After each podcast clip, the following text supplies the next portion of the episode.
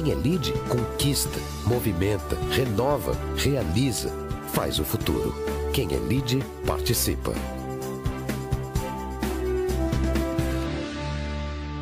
Com prazer que nós damos início aqui a mais um almoço debate do LID, Grupo de Líderes Empresariais. Ainda estamos no nosso modelo híbrido aqui, eh, limitado ao número de pessoas que nós temos presencialmente, mas temos nossa transmissão ao vivo para todos os filiados do LID de todo o Brasil, qual o cumprimento, duas boas-vindas. Temos uh, uma audiência muito grande hoje de empresários nos acompanhando virtualmente, e eu digo a vocês que em breve, uh, se tudo der certo, nós estaremos ao nosso modelo tradicional do almoço-debate, com todos aqui presencialmente. Eu lembro que todos aqui foram testados, não só convidados como uh, equipe LEAD, Grupo Dori, também do hotel, e todos que estão aqui na sala. Hoje, nesse almoço-debate, teremos a participação do secretário da Fazenda e Planejamento do Estado de São Paulo, Henrique Meirelles, e do secretário de Projetos e Ações Estratégicas do Estado de São Paulo, Rodrigo Maia, que falarão sobre o tema Avanços dos Programas de Privatização, de Privatizações e Concessões. Dando início ao nosso almoço, apresento os empresários aqui presentes que também poderão participar do debate uh, ao final das apresentações. Nosso sempre ministro e chairman do LID, Luiz Furlan, professor Alessandro Azoni, da Uninove, o Arnoldo Valde Filho, sócio da Valde, também membro do nosso comitê uh, de gestão do LID, Célia Pompeia, vice-presidente executiva do Grupo Dória, o César Ciogli, CEO da Bencorp, o Davi Barreto, sócio da Smart Insurance, Fernando Meirelles, presidente do LID Conteúdo, o Guilherme Ferreira, sócio da Jaive Investimentos, Hamilton Torres Sobrinho, diretor comercial da Mafre, o Jamil Jaruz, diretor comercial da Movida, Roberto Janete da Fonseca, membro do Comitê de Gestão do LID, e o Rodrigo Botti, sócio da One Partners. É, eu lembro a todos vocês que esse evento, esse fórum, teve todas as suas emissões de CO2 neutralizadas pela Ecaplan, e a vocês que estão nos acompanhando virtualmente, nós teremos as apresentações e exposições dos nossos convidados aqui, e ao final nós teremos o debate, onde passaremos aos empresários aqui presentes, aos que quiserem direcionar uma, uma pergunta. Terminando essas perguntas, nós abrimos para as perguntas de vocês que estão nos acompanhando virtualmente. Tem uma caixa de mensagem embaixo do player onde está passando a transmissão. É, você pode mandar sua pergunta com seu nome, empresa e a pergunta embaixo. A gente pede que participem, aproveitem essa oportunidade para interagir, porque nós vamos ler aqui as perguntas recebidas. Eu deixo aqui o nosso agradecimento aos patrocinadores desse evento, eh, Amil, JSL, Mafre e Valde. Eh, são empresas que viabilizam esse tipo de encontro e debate. Nós temos toda a transmissão e cobertura feita pela revista Lead TV Lead e os nossos fornecedores oficiais, Atmo, Bencorp, Ecaplan, Mistral, RCE Digital, Dr. Joe e MGI Tech. Lembrando rapidamente, antes de passar a palavra aqui ao Furlan para sua saudação, eh, os nossos próximos eventos, dia 23 de setembro, o nosso décimo Fórum Lead de Agronegócio, que acontece no Hotel Hilton. Dia 21 e 22 de outubro, o nosso vigésimo Fórum Empresarial, esse é o nosso maior evento eh, do LEAD, esse já vai estar aberto a um número maior de participantes eh, para que possam estar lá presencialmente. Lembro também a vocês que estão nos acompanhando que responda a pesquisa ali de FGV, que foi encaminhada para vocês no dia, 20, no dia 17 de setembro. Eh, é muito importante que vocês respondam e a gente mantenha a base dessa pesquisa, que já acontece há quase 15 anos. É, e a vocês que estão aqui também, tem uma, uma, uma, um cartãozinho aqui com o QR Code, se puderem responder agora no início, é, que o professor Henrique, o professor Fernando Meireles vai encerrar na sequência e ler os resultados é, ao final. Lembrando, cada palestrante fará a sua apresentação, nós começamos com o secretário Henrique Meireles, seguido do secretário Rodrigo Maia, e depois nós vamos para o nosso debate. Passado todos esses recados, eu passo ao Luiz Fernando Furlan, chairman do LID, para a sua saudação. Boa tarde, Furlan. Boa tarde a todos. Ainda bem que nós fizemos esse encontro na segunda-feira, né? porque com o desânimo dos mercados e com as preocupações que nós temos, certamente nós temos dois convidados aqui que vão trazer boas notícias. Né? E aí nós podemos voltar para casa e, e, e, dizer aos nossos colegas né, de trabalho, olha, não é bem assim, a bolsa está caindo, o dólar está subindo, tem o problema lá na China do aço, mas o doutor Meirelles e o Rodrigo Maia, eles trouxeram aqui uma série de iniciativas que estão sendo feitas aqui no estado de São Paulo e que vão influenciar positivamente as nossas empresas. Então, com essa saudação, a bons e velhos amigos, né? Henrique Meirelles, eu conheço o Meirelles do tempo que ele ainda tinha cabelo, você imagina quanto tempo faz. E o Rodrigo. Dois anos. Hein? Dois anos. Dois anos, é, tá certo. E o Rodrigo, eu vejo ele com um ar mais sereno, descansado, depois daquele período extremamente turbulento da presidência da Câmara, onde ele enfrentou muitas e superou né, muitas dificuldades que se apresentaram. Então, com isso, dou boas-vindas a ambos e passo a palavra direto, Meirelles, você, eu vi que você veio com uma guia de, de apresentação. Sim, uh, eu não, uh, me parece que vai ser. Desculpe. Parece que vai ser projetado aqui, né? Se for, uh, tudo a, bem. A equipe já vai pro, projetar aqui, secretário, e também o tempo está na tela à sua frente. E a Tá. apresentação também. Pois não, obrigado. Bom, a ideia seria falar sobre ah, o ritmo de ah, privatizações e concessões de São Paulo. O, o Rodrigo ah, vai endereçar a parte de concessões, fundamentalmente, e eu vou me dedicar um pouco à privatização.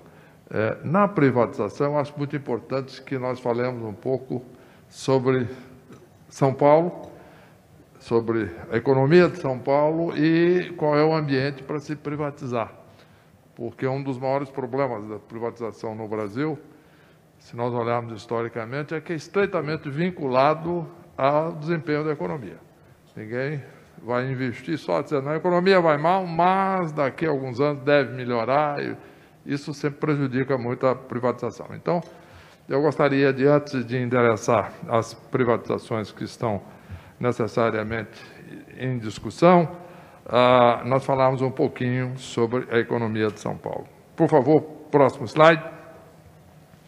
Eh, aqui nós vamos ver que a economia de São Paulo eh, está crescendo substantivamente mais do que a economia nacional desde 2019. 2019 cresceu quase o dobro da economia brasileira. Em 2020, quando o Brasil caiu 4,1%, São Paulo cresceu 0,3%. É uma das poucas regiões do mundo que cresceram. ah, foi basicamente a, a São Paulo, China e Índia em 2000, ah, agora esse ano. Em 2020, não. 2020, ah, inclusive, foi uma situação complicada na Índia também. Esse ano é que a Índia está decolando, ah, recuperando o que perdeu. Mas São Paulo, o ano passado, eh, cresceu. Isso aqui é muito importante. Ah, e este ano, a nossa expectativa é um crescimento de 7,8% para São Paulo. Ah, isto é extremamente importante nós mencionarmos esse assunto.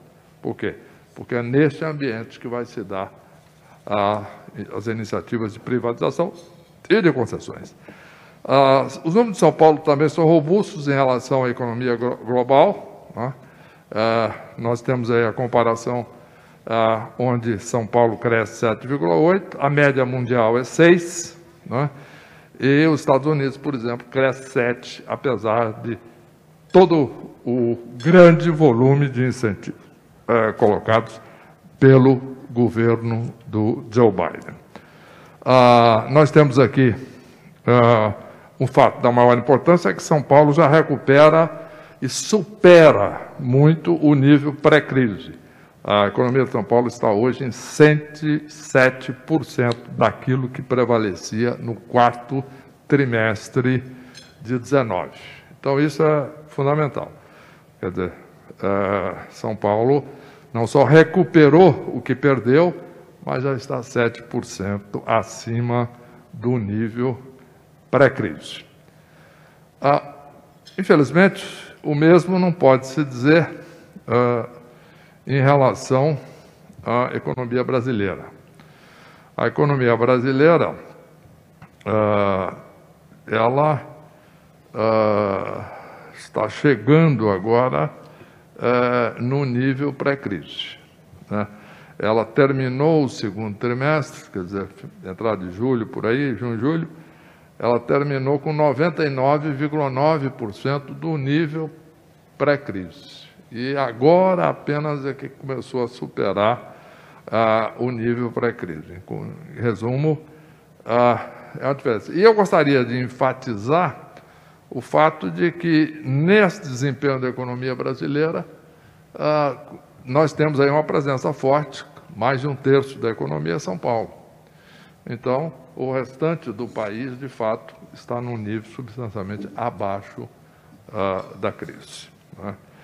Uh, se nós olharmos agora os diversos setores, nós vamos ver aqui, no caso da geração de empregos, que é muito importante para as privatizações, principalmente de companhias de serviços, nós vamos ver aqui uh, que existe uma grande criação de postos de trabalho já na, no setor de serviços. Isso é fundamental, porque o setor de serviços foi aquele que demorou mais a decolar, mas já está num ritmo forte, já com é, um número mais do que o dobro da, do que a indústria, por exemplo. Agora, o, algumas é, iniciativas, né, como mencionou Fulano, do governo de São Paulo, importantes para todas as empresas, mas também que favorecem um ambiente é, de privatização, que é a desburocratização. Facilitar a vida das empresas. Né? Isso aí é muito importante, principalmente na área tributária. Não só, mas eu vou citar aqui o exemplo da área tributária. O emprego de tecnologia para o desenvolvimento e dos procedimentos mais simples das empresas. Por exemplo, ah, isso aqui nós estamos eliminando completamente as etapas eh, de, eh, que demandam trabalho desnecessário. Então, simplificando os procedimentos e automatizando os procedimentos. Então, por exemplo, muitos, muitos documentos precisariam ser, precisam ser entregues à privatização, podem ser escaneados, mandados eletronicamente. Vocês vão sentir isso no devido tempo, como tudo vai andar mais rápido aqui uh, no setor uh, de uh, burocracia. Não é? Retificação automática, liquidação dos débitos dos contribuintes ah, com os créditos correspondentes. Isso é automático, não precisa mais requerer. Liberação da emissão online da certidão negativa de débitos. Cancelamento da inscrição indevida na dívida ativa. Antes era uma luta, você via que você estava inscrito, a sua empresa estava inscrita na, na dívida ativa, era uma luta para conseguir baixar isso, etc. Agora tem um sistema de monitoramento automático, digital, é, o, o, o, foi detectado ali que há uma, uma inscrição indevida, isso é baixado automaticamente, sem a intervenção do interessado. Para os casos em que a ação do fisco desinteressado não pode ser eliminada, os esforços têm sido, como eu disse, para a digitalização dos procedimentos e no atendimento ah, do público. É? Então, ah, ah, o escaneamento de documentos, remessa de documentos, pode ser feita, e, e, também, em alguns casos, é, muito raro, você ir na primeira vez lá o posto fiscal, mas depois o acompanhamento pode ser feito via internet por meio do São Paulo sem papel. Um outro, um outro evento muito importante é o Pro São Paulo, que é uma, um programa de obras, né? 8 mil obras no estado de São Paulo, doutor Luiz Fernando. Esse, esse, esse, esse próximo ano agora, final de 21 e, começo, e, e durante o ano de 22. Investimento total de 47,5 bilhões, gerando 200 mil empregos. Agora, por que, que o Estado tem esses recursos? Né? Nós estávamos brincando ali, fulano falou, pô, mas tá agora você está se sentindo numa posição diferente, o Estado tem dinheiro para investir. Isso é recurso do Estado. Do Estado, tá certo? Ah, isso fora as privatizações. Ah, então, por que, que o Estado tem esse recurso? Porque fez uma reforma administrativa muito rigorosa, isso é importante e, portanto, gerou recursos para investir. Então, nós estamos vendo essa luta aí do governo federal, uma reforma administrativa que não só é tímida, mas não sai, e o governo com dificuldade de investir, aí vai parcelar precatório para poder fazer programa social e esse, essa, esse tumulto todo que estamos vendo aí. São Paulo está com são 47 bilhões, que é o triplo do programa de investimento do governo federal no mesmo período. Ah, nós temos um programa ativo aí ah, de direcionamento de investimento para criação de polos de, de investimento, com a simplificação tributária, o treinamento de mão de obra específica para a empresa de cada polo, para aquele setor, por exemplo, se é químico, se é eletromecânico, se é então existe um treinamento de mão de obra específico para a sua empresa naquela área onde a empresa se instala dentro do critério de polo de desenvolvimento, procurando concentrar empresas ah, em determinadas regiões, etc. Algumas regiões maiores, como Campinas, por exemplo, de, tem vários polos de desenvolvimento localizados na região. Ah, mas, ah, além do mais, crédito das instituições oficiais, capacitação para exportação, apoio à pesquisa e desenvolvimento, etc., etc., etc todo um projeto, um processo grande é, de facilitação e de capacitação das empresas, direcionado para cada setor econômico. Bom, agora vamos ver a questão da Sabesp. Né? Uh, muitas pessoas têm dúvidas sobre o que vai ser feito na Sabesp, etc. Vou falar um pouquinho da Sabesp é a terceira maior companhia de saneamento do mundo. Sabemos disso. Valor estimado de mercado hoje ah, ah, seria cerca de 70 bilhões de reais, 60 a 70. O novo marco do saneamento abre novas possibilidades para a Sabesp. Isso é muito importante. Né? Por quê? Porque antes do marco do saneamento, a lei limitava muito toda a estrutura acionária da empresa. Agora, abre diversas possibilidades e que nós estamos estudando. Né? Estamos vendo aí as diversas alternativas, inclusive com a, consultoria de análises especializadas, etc, etc, etc. É isso no devido tempo.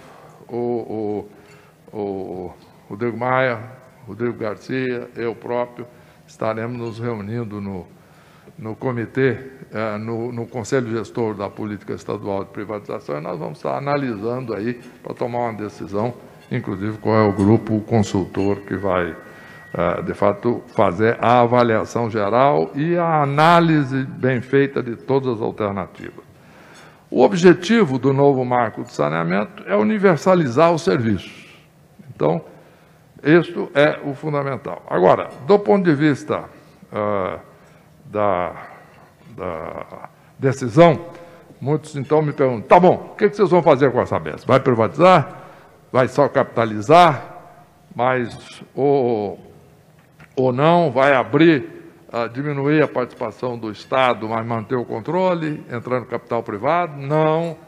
Uh, vai privatizar completamente, etc. É, todo esse leque de alternativas é que nós vamos estudar. Independentemente das opiniões pessoais que cada um de nós tenha. Né? Seja, seja, o governador, seja o Rodrigo Garcia, seja o Rodrigo Maia, seja eu próprio. Né? Eu, se você me perguntar uh, aqui, qual, o, que, que, você, uh, o que, que, você acha, etc.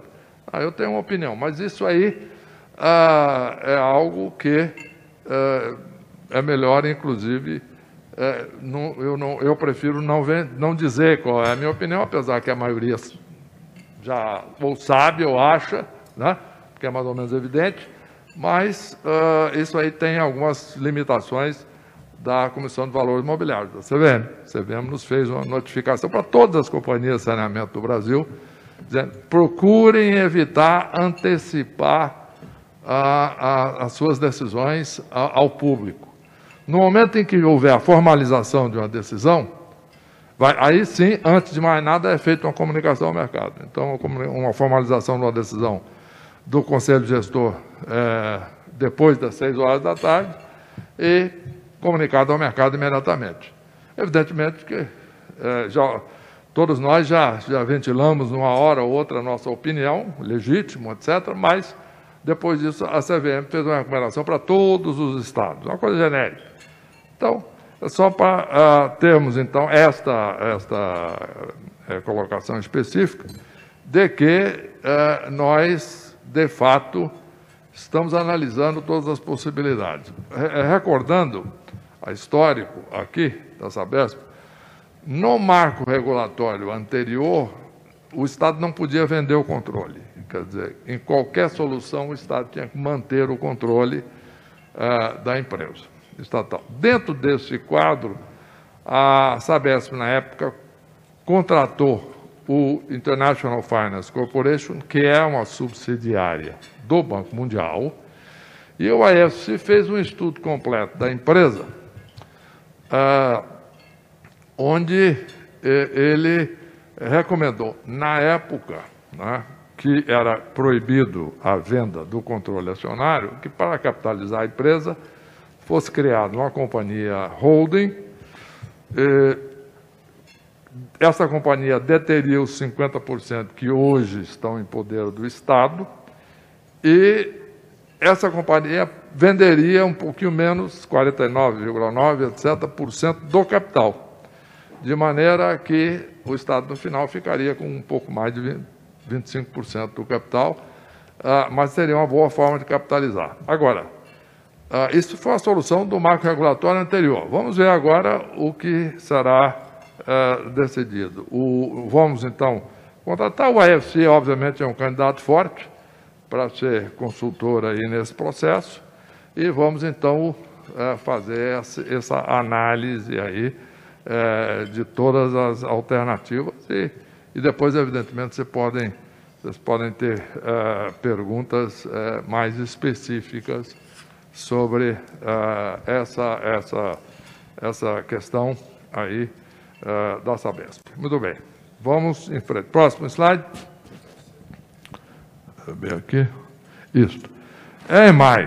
É? A EMAI é a empresa é, metropolitana de água e energia. Né? Ela é uma empresa, hoje, é, controle do Estado, já tem ações, no entanto, é controladas de propriedade do setor privado. Por exemplo, ela tem aquela usina ali sobre o Rio Pinheiros, que é a usina São Paulo, que inclusive é objeto de um grande projeto do governo do Estado, etc., de fazer ali um, um projeto, não só, é exatamente, um projeto urbanístico, mas também usando a maior parte do espaço da usina hoje São Paulo, uh, para criar o que estão chamando do Porto Madeiro de São Paulo. Isto é, uh, porque a parte da usina em si, com equipamentos modernos, ela não usa mais todo aquele espaço pode usar uma fração daquele espaço para gerar a mesma mais energia. Em resumo, a EMAI está sendo privatizada, isso é muito importante. Né? É uma privatização estimada em um bilhão de reais. No momento, nós estamos na etapa da contratação da assessoria técnica, do, do advisor, para a modelagem da operação, mas já com a decisão de privatização tomada. É, e, só que é Brasil, né? Fernando. E, e, aqui tudo é complicado. Quer dizer, sabemos disso, todos nós aqui, ah, do ponto de vista de que o, o, o, candidato a, a, a, advisor que perdeu, são duas instituições financeiras, é, que estavam, é, foram primeiro e segundo, o que perdeu recorreu à justiça. E aí nós estamos aí, esperando a decisão da justiça. Está no Tribunal de Justiça. O, o juiz concedeu uma, de primeira instância concedeu uma decisão favorável àquela que tinha sido a escolha da, do grupo técnico, da licitação, mas houve um recurso legítimo, faz parte do é, modelamento jurídico do país, do grupo uh, perdedor para uh, o, o, Tribunal de Justiça, perfeitamente. Nós estamos aguardando. O que a Justiça decidir, nós vamos cumprir. O pregão, por exemplo, portanto, já está realizado e nós estamos esperando uma solução em breve. Né? Mas o resumo, no caso da EMAI, é a privatização decidida já, uh, claramente, uh, é estimada em um bilhão de reais, né? e a, aqui o que vai haver é a modelagem da operação, diferentemente do papel do advisor, diferentemente da Sabesp, que vai ser uma apresentação das diversas alternativas e análise de vantagens e desvantagens de cada alternativa, etc., inclusive para dar base técnica para a nossa decisão. E jurídica, porque a nossa experiência com a EMAI é o seguinte, se a EMAI, na escolha do, do advisor, já tem uma disputa jurídica, imagina na, na, na, na licitação em si da empresa, se não tiver muito bem é, sem a menor dúvida.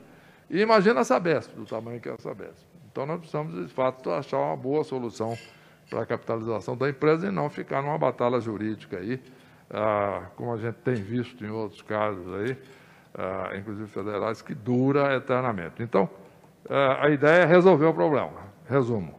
A EMAI deve resolver logo, e pelo tudo que nós estamos acompanhando no Tribunal de Justiça, não interessa qual seja a solução, um ou outro, tá bom. Justiça decidiu, é esse. Vamos em frente. Pois não, fulano? Quer dizer que não é só Brasília que está brigando com os tribunais. Tá certo. É, mas o problema, quando eu digo Brasil, Brasil eu não estava referindo ao tribunal, não. Era outra visão aí, fulano. É, é, a visão de que, de fato, a, a, toda a estrutura jurídica dá base à, à judicialização de tudo. Eu gostaria de, antes de mais nada, agradecer aqui o convite, antes de encerrar essa parte, agradecer o convite da Lid, do Furlan, amigo aí de tantos anos, do João Dória Neto, né? É, e, e, também cumprimentar o Rodrigo Maia, aqui conosco, vai fazer a, a, a segunda parte, e, e, a parte toda de concessões, que já está em andamento, que é muita coisa, como vocês vão ver e saudar a todos aqueles que estão presentes aqui fisicamente e aqueles que estão presentes virtualmente nesse novo mundo virtual agora. Né, é isso. É, procurei me ater ao tempo e muito obrigado a todos. Secretário, secretário Henrique Meirelles, muito obrigado pela apresentação. Repercussão aqui muito positiva, está chegando muita pergunta aqui para o nosso debate. Já tem alguns inscritos aqui para as perguntas aqui presentes. Janete, o seu, seu nome já está ali. Sei que você quer fazer uma pergunta aqui ao Henrique Meirelles, mas eu vou deixar após o, a exposição do secretário Rodrigo Maia, para que a gente deixe tudo em um bloco só para as perguntas. Secretário, obrigado. E a vocês que estão nos acompanhando, mandando mensagem, perguntas aqui. É, agradecemos também, continue mandando, aproveite essa oportunidade aqui, porque o que está sendo discutido e falado são informações muito importantes e muito é, relevantes. Nós vamos passar agora ao secretário Rodrigo Maia. É, ler o currículo aqui do Rodrigo é, é difícil, é, porque um parlamentar com tanta relevância, um dos mais influentes parlamentares do Congresso Nacional, é, foi presidente da Câmara em 2016, já atuou como secretário de governo também na Prefeitura do Rio de Janeiro. Enfim, tenho certeza que vem para fazer um trabalho extraordinário, ele que se empenha e tira as coisas do papel e faz as coisas. Acho que, Rodrigo, você pode dar um pouco da sua visão da conjuntura aqui é, do Estado de São Paulo, do programa de privatizações. Acho que sua visão é muito importante a todos que estão nos ouvindo aqui. Então, secretário, obrigado mais uma vez por estar aqui conosco. A palavra é sua e o tempo também na tela à frente. Bem, boa tarde a todos. Agradecer o convite, as palavras. Ainda bem que você não pediu para falar sobre conjuntura nacional. Eu só digo para vocês o seguinte: esse orçamento de 22 vai ser uma peça decisiva para o nosso país. Ou nós vamos continuar trilhando a, a responsabilidade fiscal, a austeridade, a necessidade do controle de despesa pública para que a sociedade não pague a conta sempre com mais aumento de impostos, ou nós vamos para o outro caminho, né?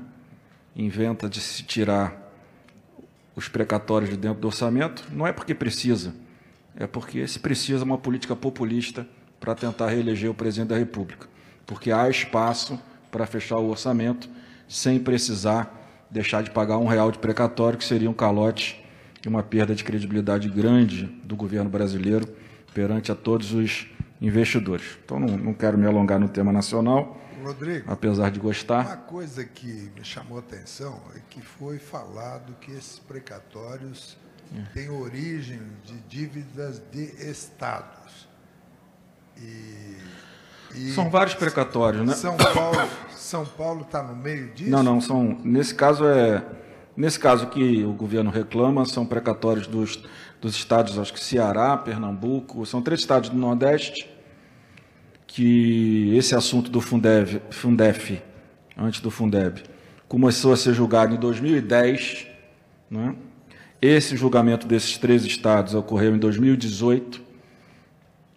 Um dos ministros do Supremo, acho que foi o presidente do Supremo à época, em 18, antes da posse do, pres do presidente Bolsonaro, alertou o ministro da Fazenda que esses 16 bilhões cairiam durante os quatro anos do governo a AGU tentou fazer um acordo com os governadores e esse acordo foi tra travado na Secretaria de Fazenda do Ministério da Economia. Não sei se por decisão do ministro ou exclusivamente por decisão do secretário. Mas esse acordo não avançou, na minha opinião política, porque acho que o ministro da Economia é tão, tão ideológico quanto o presidente, porque os três governadores eram de estados de oposição e de esquerda. É, as despesas de precatório vêm crescendo acima da inflação nos últimos anos, não é novidade. E nós estamos criando despesas que não são tão necessárias e tão urgentes como a famosa emenda de relator, na ordem de 18 bilhões. O Brasil hoje, só para encerrar essa parte, o orçamento público hoje capturado pelo parlamento com emendas paroquiais, né, 32% do orçamento discricionário hoje já são emendas, e 53% dos recursos de investimento do governo federal já são de emenda parlamentar. Então, na hora da crise, todos têm que se apertar um pouquinho, inclusive o próprio parlamento.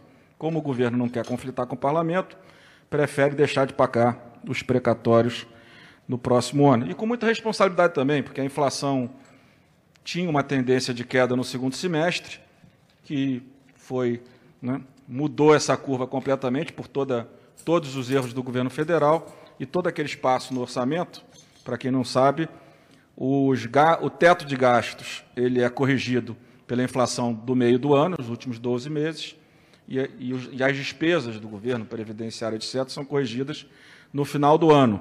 Havia uma expectativa que a inflação do final do ano fosse menor que a do meio e que se tivesse uma margem de 40 bilhões. Como a inflação do segundo semestre vai crescer, essa margem acabou. Então, de fato, né, ministro Meirelles, o senhor que foi idolizador do teto de gastos, que eu tanto defendo, sabe que é, a nossa decisão à época, do governo e do Congresso, foi criar o teto de gastos para que não, se não se houvesse mais necessidade de criação de novos impostos, principalmente a CPMF, que sempre ronda as nossas vidas, né, uma solução sempre ruim. Mas vamos aqui para o que interessa. Peço desculpa. Rodrigo, aqui. eu estou pedindo para estender um pouquinho o seu tempo, porque sua visão também de conjuntura nacional é a mais precisa e real que tem e, obviamente, tem a ver com a conjuntura de São Paulo. De é qualquer tudo, forma, eu vou aumentar é, o tempo é, para você querer discorrer um pouco. Tudo, qualquer crise nacional impacta todos os estados. É claro que São Paulo, por ser uma grande economia, tem um grande governo, que eu estou aprendendo a conhecer agora, quadros de grande qualidade. Na secretaria que eu assumi, a equipe jovens de muita qualidade, me impressionou positivamente.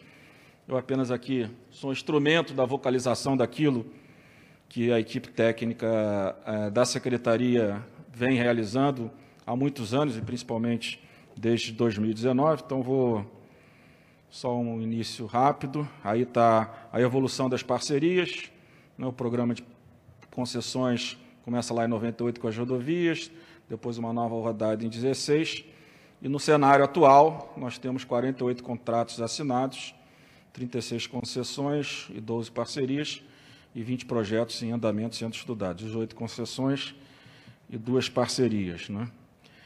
Hum, o perfil desse, dessa primeira parte, que já foi toda realizada, era uma concentração grande em transporte e mobilidade, o que vai mudando ao longo dos anos, esses estão sendo estudados, já tem uma distribuição melhor, 25% rodovias, 15 trilhos, outros modais 20, parques 20, lazer e eventos 15% e educação 5%.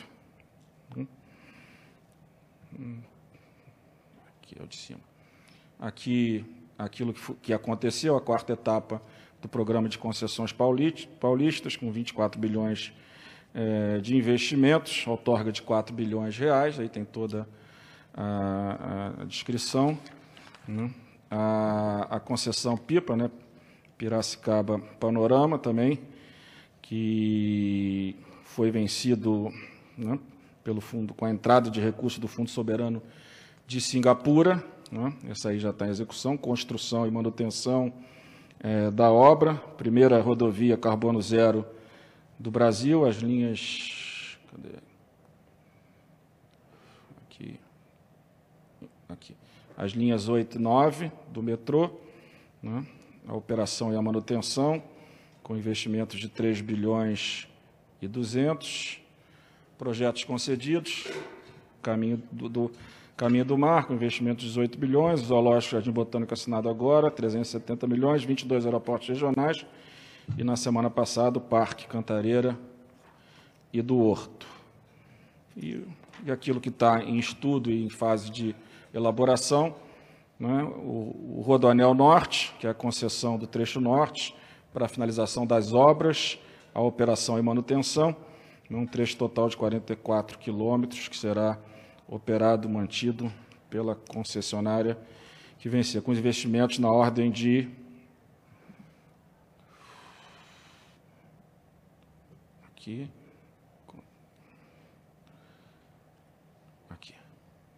investimentos de 2 bilhões e 400 no projeto com apoio técnico IFC.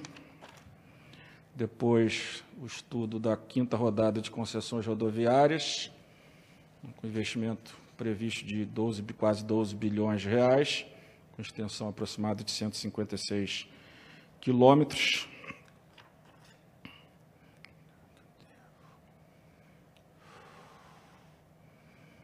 Hum? Esse é, é, é, depois, trem intercidades, esse que, esse que me cantou, viu, ministro Meirelles, e vai precisar muito do senhor, que eu acho que é, é, é um, um grande projeto, interligar São Paulo a Campinas, né? Trazer, reduzir a linha 7 exatamente a questão intermunicipal, depois criar um interestado né, um, um região metropolitana, e depois um intermunicipal, e depois é, um terceiro eixo, né, que trata exatamente de ligar São Paulo a Campinas em um pouquinho mais de uma hora. Rodrigo, você é. deve lembrar do trem-bala da Dilma, né? É. Que era Campinas, Rio de Janeiro. Campinas, Rio então, de Janeiro. faz Campinas, São Paulo, depois só sobra Campi... É, São Paulo, Rio. É essa foi a promessa do Dória quando eu vim para cá. É fazer a parte Campinas, Rio de Janeiro, todo com recurso de São Paulo. Para eu poder justificar a minha vinda para cá, entendeu? Você não acha que eu estou certo? Eu acho que seria uma boa base para a sua próxima candidatura. Então, um investimento da ordem de. Deixa eu mudar aqui, de 8 bilhões e meio. O projeto tem o apoio do, do BID. Eu, por exemplo, pessoalmente, fiquei muito encantado. Eu acho que isso terá um impacto grande nas duas regiões metropolitanas e principalmente nesse, nessas terras todas entre São Paulo e Campinas. Eu acho que é uma coisa que para o Brasil é, claro, como referência São Paulo, que tem condições. Agora, não é um projeto barato, precisa de financiamento e vai depender muito aqui do talento do nosso ministro do, e secretário da Fazenda do Estado de São Paulo. Projeto Travessias, que nós já estamos. É, é, são oito travessias, nós já acertamos o, a, a tarifa, está indo Nós estamos aqui na fase da publicação do edital agora no mês, no mês de outubro. E é simples, um investimento pequeno, 240 milhões, mas para aquelas três regiões do litoral paulista, eu acho que vai melhorar muito a, a qualidade do serviço. O ginásio do Birapuera, nós estamos com uma pendência é, na prefeitura, né, que é o PIO, a parte urbanística. Né, a nossa intenção é publicar o edital em fevereiro de 2022, um grande complexo com três torres, com uma arena multiuso. Eu acho que vai ser, vai ter um impacto forte na, no serviço e no turismo da, da cidade de São Paulo e de todo o estado, claro, com investimento é, estimado em 962 bilhões de reais. Novas Escolas, que é uma parceria que está começando a ser estudada entre a nossa Secretaria e a Secretaria de Educação, que a gente possa fazer toda a concessão da construção e da administração das escolas, toda a parte de serviços não pedagógicos. Né? A parte pedagógica continua com o, o Estado de São Paulo. Esses são três parques, o Parque da Água Branca e o Parque, né, quer dizer que é um parque conjunto um com o outro, ali na, na região de Alto Pinheiros, Parque Vila Lobos e, e Cândido Portinari, com publicação do edital para dezembro e o leilão para março março do próximo ano. E esse último, concessão para atividade de ecoturismo e visitação no Parque Estadual Turístico de Alto Ribeiro, Petar, com expectativa de consulta agora, estamos agora no mês de setembro, e depois audiências no mês de setembro. Acho que é isso. Agradeço a oportunidade, não apenas de estar aqui, mas também de estar no governo de São Paulo, ajudando, mas aprendendo. Quem fica muito tempo no parlamento, às vezes, esquece um pouco de como é que colocar as coisas em execução. Então, eu também vim para cá, um dos grandes motivos foi esse, a oportunidade de. Conheço muito bem o lado do legislativo, talvez como poucos hoje, tive muita experiência à frente da presidência da Câmara, mas o lado da gestão me falta, e acho que na vida o aprendizado permanente é o que faz a gente crescer e poder colaborar na iniciativa pública, né, no setor público, com a sociedade brasileira, agora em São Paulo e, claro, no meu estado, Rio de Janeiro e em todo o Brasil. Muito obrigado. Muito bom, Rodrigo. Eu, eu, eu, Meirelles, eu sou um inspetor de obras aqui.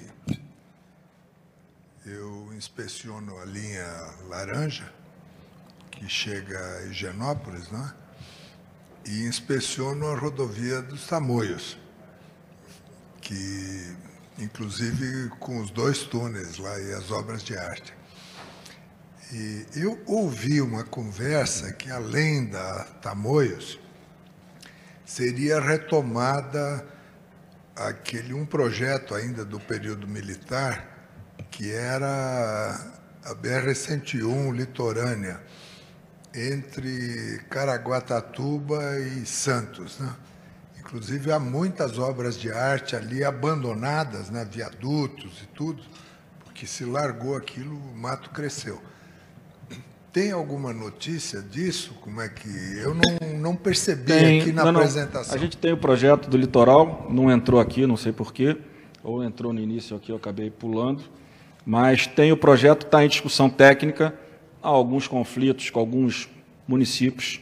Né? Eu estou chegando aqui, a parte política eu não trato, né? porque aqui eu não vim. Então, tem algum conflito em Mogi, tem algum conflito em algumas outras, mas tem um projeto pronto que cuida exatamente de melhorar a, a, a, via e construir a duplicação, pelo menos da regi, da, da, daquele trecho, aqueles 44 quilômetros até final de Bertioga, né? até a Riviera, aí depois vai para o outro lago, para Itaém, mas eu acabei não apresentando, mas está com, a, com o, o, todo o projeto técnico pronto, aguardando a decisão do governador e do vice sobre o melhor momento para a publicação desse edital. Secretário, muito obrigado pela exposição. É, a gente tem agora um bom bloco de, de debate aqui. Já temos alguns inscritos. A gente começa aqui com uma pergunta do Roberto Janetti, depois o Arnoldo Valde, o Jamil, o César da Bencorp, o Hamilton da Mafre. Quem mais quiser uh, direcionar qualquer pergunta, é só levantar a mão que a equipe leva aqui o, o microfone. Na sequência, vamos aproveitar esse bloco aqui. Vocês também uh, que estão nos acompanhando, uma boa audiência acompanhando aqui, mande mais perguntas para a gente direcionar aqui ao final. Aproveita a oportunidade de ter uh, Henrique Meirelles e Rodrigo Maia juntos aqui para responder. não é sempre que a gente tem essa oportunidade de interagir, né, Roberto? Então, eu começo passando para a sua pergunta e assim a gente começa o, o tempo aqui do nosso bloco de debate. Muito obrigado. Cumprimentar os secretários Henrique Meirelles e Rodrigo Maia. Excelente apresentação, tanto do desempenho da economia quanto as iniciativas de, de privatização e concessão que a gente tem acompanhado com muito interesse e atenção. É, eu fui, em 2018, coordenador do programa de governo do João Dória. Desde então, eu tenho acompanhado com muita atenção as duas grandes privatizações dessa área de infraestrutura, que é Sabesp e EMAI. E acho que, de fato, é, são duas tarefas que estão faltando dentro do programa e que eu tenho certeza que vocês vão levar adiante, porque está aí, enfim, toda a intenção é, é, colocada, firme, de que isso possa acontecer. Porém, eu quero trazer aqui um tema para reflexão dos senhores. O modelo convencional de privatização, através de leilão do bloco de controle, tem sido turbulento e às vezes questionado. E demonstra que muitas vezes não é a melhor solução para o Estado, seja federal ou estadual, tanto faz, que está se desfazendo do controle da empresa. Essa venda do leilão do bloco de controle, obviamente tenta capturar o que a gente chama no mercado o prêmio do controle, que varia, é evidente, cada empresa tem seu, tem seu valor, mas é, lembrando até o, o, o memorável Bulhões Pedreira, fez a lei das SA, certo comentário que ele fez o seguinte, que o valor do bloco de controle está na proporção do que o controlador vai conseguir capturar de externalidade da empresa para compensar o que ele pagou a mais do que está valendo na bolsa. Então, na verdade, quem perde são os minoritários. Porque se o controlador captura essas externalidades, não preciso numerar quais são, vocês devem saber evidentemente, os minoritários vão perder. E nem sempre esse valor de bloco de controle é muito superlativo. Tem sido até, em muitos casos, cada vez mais modesto, porque essas dificuldades de, cap de captura das externalidades se tornam mais difíceis. Especialmente empresas de serviço público, com tarifas, também tem o questionamento de se tornar um monopólio público passa a ser um monopólio privado do controlador. Isso é questionável, até do ponto de vista da filosofia econômica. Eu sou um economista com tendência meio liberal, não vou dizer que sou 100% liberal, tenho um pouquinho de keynesiano na minha formação, mas entendo que quanto mais privado, melhor, mas desde que o controlador não exerça com abuso o seu poder de monopólio. Muito bem. O outro modelo que tem, poderia ser levado, e que eu peço aos senhores que avaliem com maior atenção, é o modelo de corporation, ou corporação, vamos usar a palavra em português, que é o controle disseminado na Bolsa. E que aí se torna menos questionável do ponto de vista jurídico, menos questionável do ponto de vista econômico do, do, do, chamado monopólio privado, que você passa a ter uma empresa corporation, os interesses são difusos. E como fazer isso? No caso da EMAI, por exemplo, me permita fazer essa sugestão objetiva. E eu falo até meio como desafio, desculpem a pretensão. Em três meses dá para privatizar a EMAI. A EMAI tem o seguinte capital: 40% do Estado, 40% da Eletrobras e 20% floating na Bolsa. Basta o governo de São Paulo decidir que a EMAI vai para um novo mercado, que aliás seria ótimo, porque vai dar governança, gestão, melhorar a qualidade da empresa, perde o controle.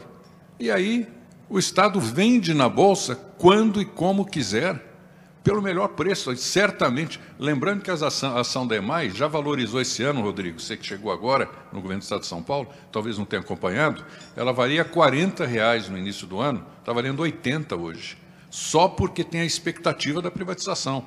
Pena que tenha dado um embrólio aí com os consultores, porque é uma empresa que se destravada pelo patrimônio que ela tem, ela pode realmente ter, ser uma empresa de meio ambiente do Estado de São Paulo. A Sabesp, idem. A Sabesp não merece ter um controlador. A Sabesp tem que ser uma empresa de capital disseminado, corporation. E o grande exemplo, para concluir, é a BR Distribuidora, que, sob o comando do Wilson Ferreira, que, aliás, participa muito aqui conosco dos eventos do LID, foi um craque. A BR Distribuidora ganhou na Bolsa as vendas sucessivas da, da, participação do Estado, do governo federal, ganhou muito mais do que fosse o bloco de controle, que talvez até fosse questionado pelo CAD.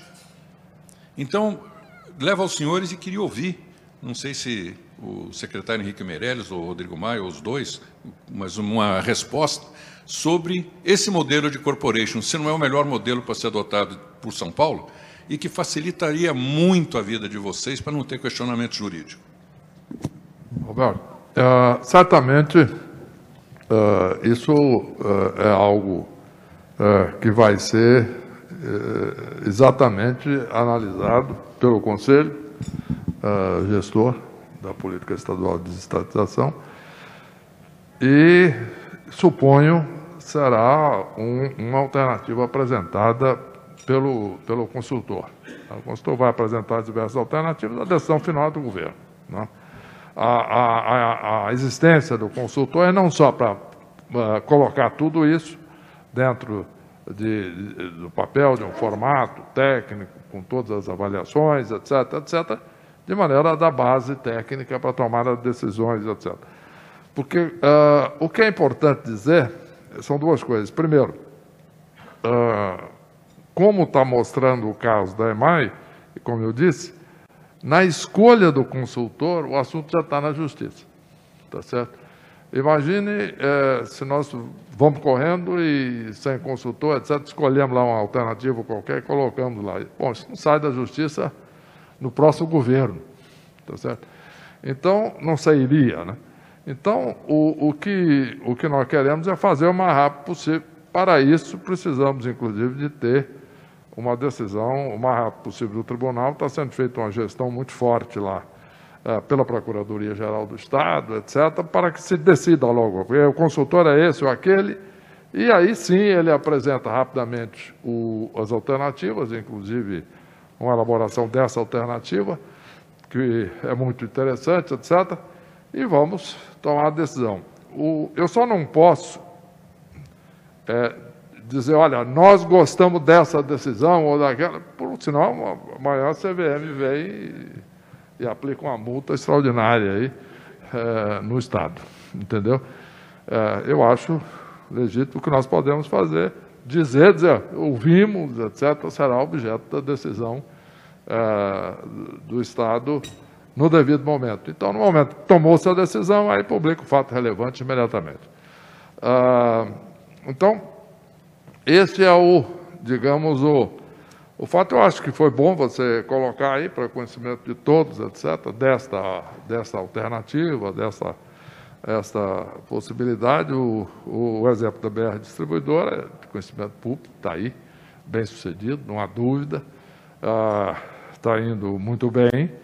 E, e, e, como eu disse, nós temos, ah, cada um, então, por exemplo, eu tem um, um, uma, um histórico é, de boa parte do, do, do, da minha história do setor privado, apesar dos meus ah, aí 13 anos de governo nessa altura, entre o federal e o estadual. Mas, de qualquer maneira, é, apesar de eu simpatizar muito com o senhor, eu, eu trabalhei e dirigi uma empresa de, do, durante muitos anos, que era uma empresa pública no sentido anglo-saxão, que é exatamente o modelo corporation a que você se refere.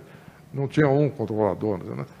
A, a, o maior acionista era um fundo que tinha 2 milhões de acionistas. E assim mesmo, esse fundo era altamente minoritário lá. Ah, em resumo, tinha lá 5%. O, o fundo que tinha a maior participação. Ah, um, um, banco de grande porte.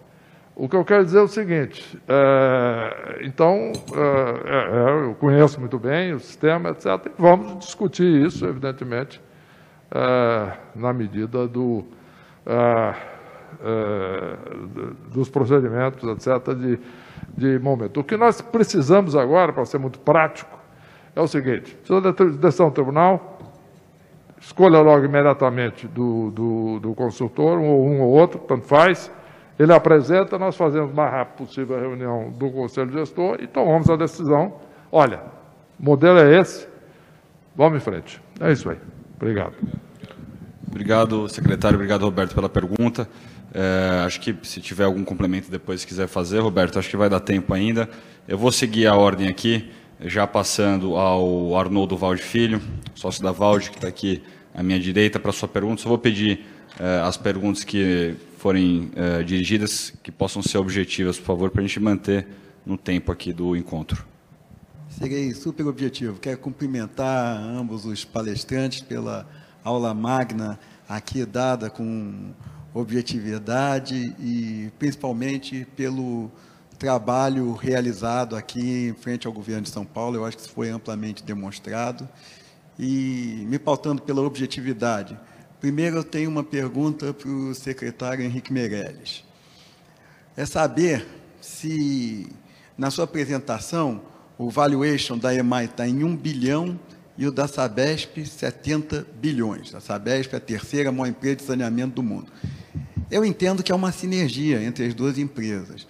A Sabesp estaria estudando a possibilidade de comprar a EMAI, porque é só em, dois dias a, a, sinergia e a valorização já justificaria. Em dois dias de flutuação de mercado, a sinergia já justificaria. E depois você faria uma privatização ampla da Sabesp em, em outro nível de ganho para o Estado. Então, é uma pergunta objetiva que faço a Vossa Excelência. E já emendando também, muito orgulhoso aqui como carioca, de ter o nosso Rodrigo Maia em São Paulo.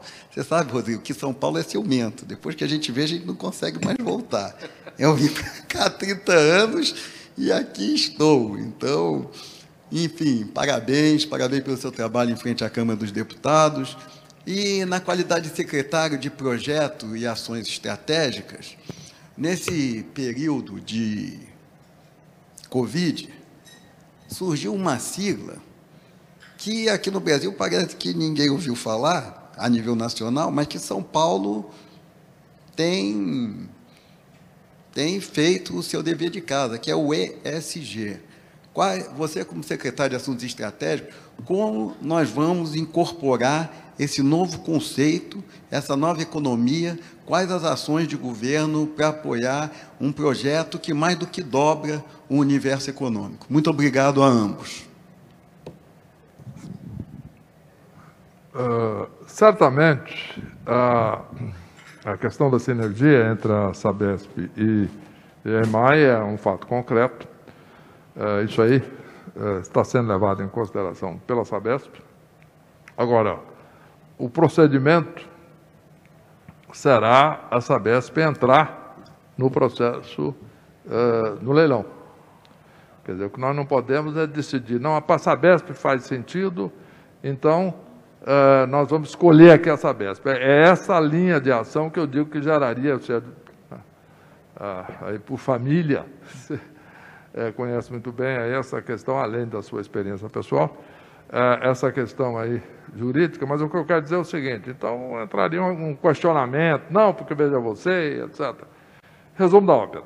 Tudo bem, agora, na medida que a, a, a Sabesp tem vantagens de sinergia, o pressuposto é que ela ganha, tem todas as condições para ganhar o leilão. Da, porque ela entra com uma vantagem competitiva em relação aos demais uh, disputantes do leilão. Por quê? Exatamente pela sinergia é, que ela tem. Então, eh, na medida em que é algo tão atraente para a Sabesp, no sentido de que ela consegue o retorno rapidamente, então, certamente, a posição da Sabesp eh, no leilão será uh, predominante. Mas, de novo, isso aí tem que ser definido no leilão. A Sabesp vai ver, verificar o quanto justifica do ponto de vista econômico para a Sabesp pagar e vai entrar com a oferta. É? Uh, tudo correndo normalmente, segundo esse raciocínio, uh, deve ganhar. Agora, não se pode garantir. Um outro grupo pode entrar e fazer uma proposta, por alguma razão desconhecida, superior da, da Sabesp. Vamos, inclusive, portanto, seguir os procedimentos corretos e certamente a Sabesp vai levar tudo isso, está já levando tudo isso em consideração na formulação da sua proposta para o leilão da EMAI. Bem, rapidamente, primeiro agradecer as palavras. Eu acho que todo esse debate que a gente faz, inclusive de como privatizar a Sabesp, né, as concessões, as novas concessões, a PIPA já foi com né, a primeira rodovia com carbono zero, então acho que é toda a linha de atuação é, do Estado brasileiro, dos, dos sub, sub, entes, entes subnacionais, do, de todo o setor privado, vai vai ter um, um peso muito grande daqui para frente, toda essa questão ambiental, social, a questão de gestão, de qualidade da administração. Acho que, respondendo um pouco aqui o que o Roberto falou, é óbvio que uma empresa, diferente da BR Distribuidora, uma empresa como a Sabesp, que é monopólio, a privatização dela, a concessão, a corporation que ela vire, o que seja, que seja a decisão do conselho, ela tem que ter um olhar diferente de uma empresa que vai estar no mercado concorrencial. Qual é o objetivo de uma empresa de saneamento? Não é isso? Não é? É, o objetivo é, é universalizar o mais rápido possível o serviço de saneamento para todos os paulistas.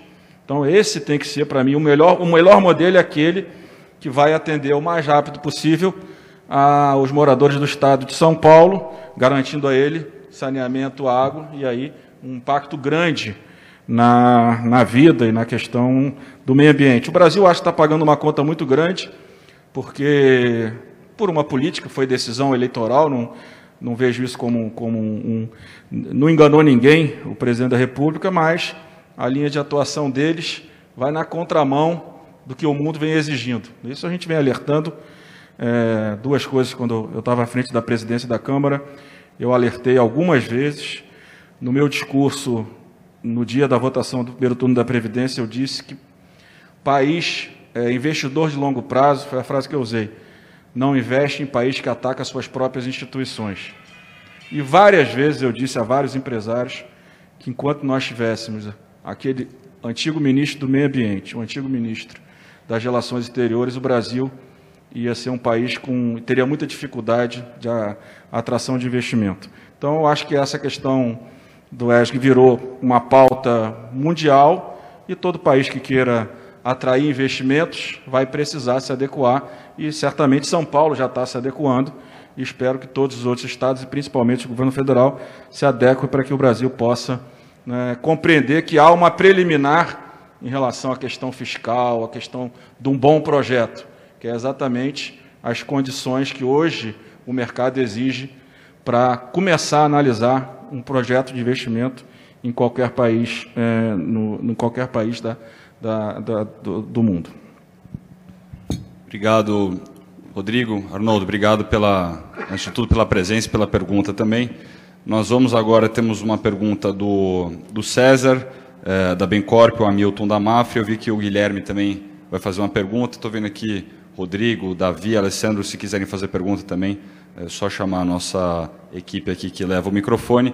Antes de eu passar para você, César, eu queria aproveitar o embalo do secretário Rodrigo Maia é, para direcionar uma pergunta que chegou aqui é, do Marcelo Ferreira Dias, da Rio Par. Rodrigo, pergunta.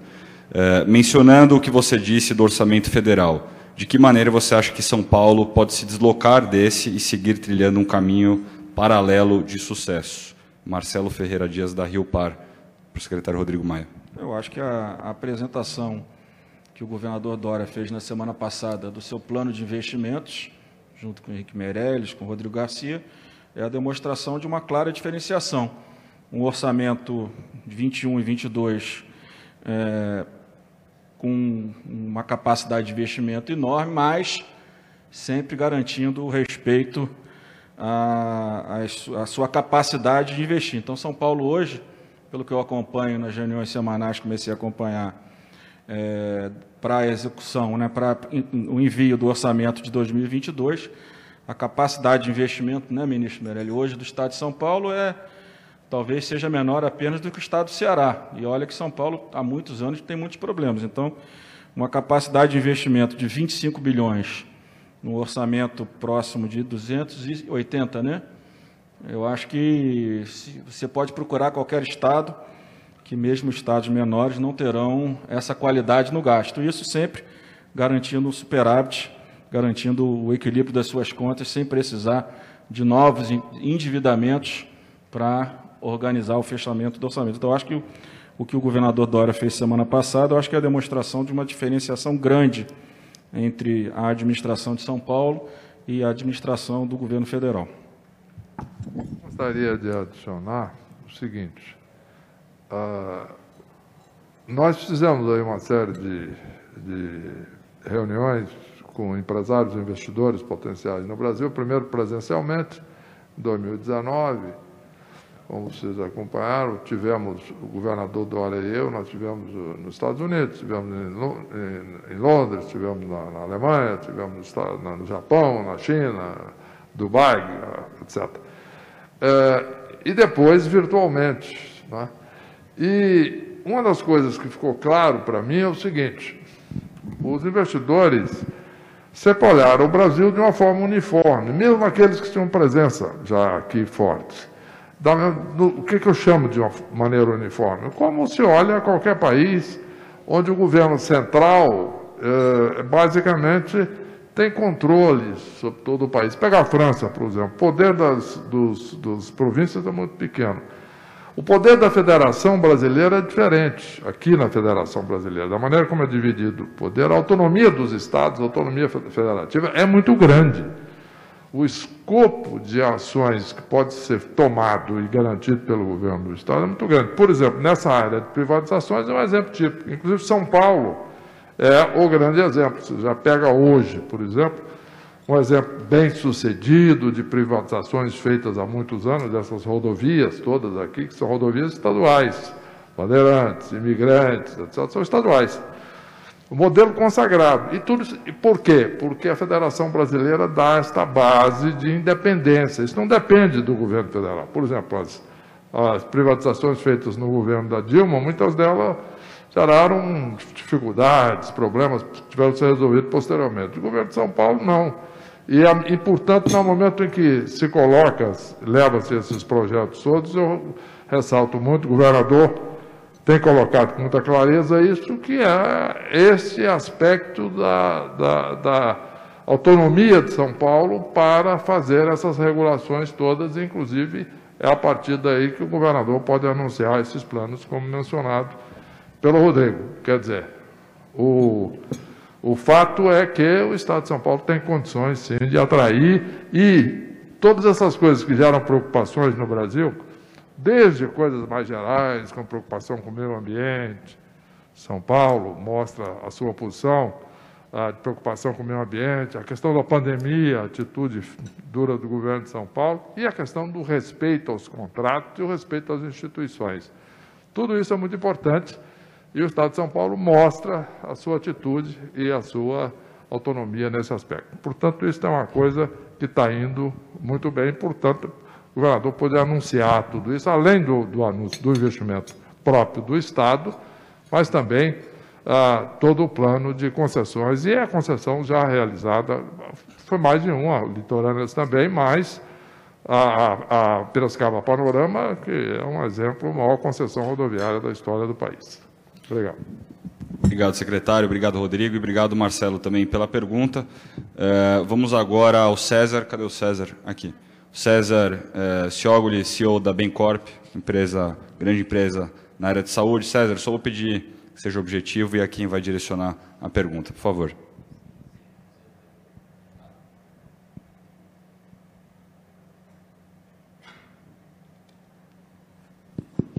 Foi?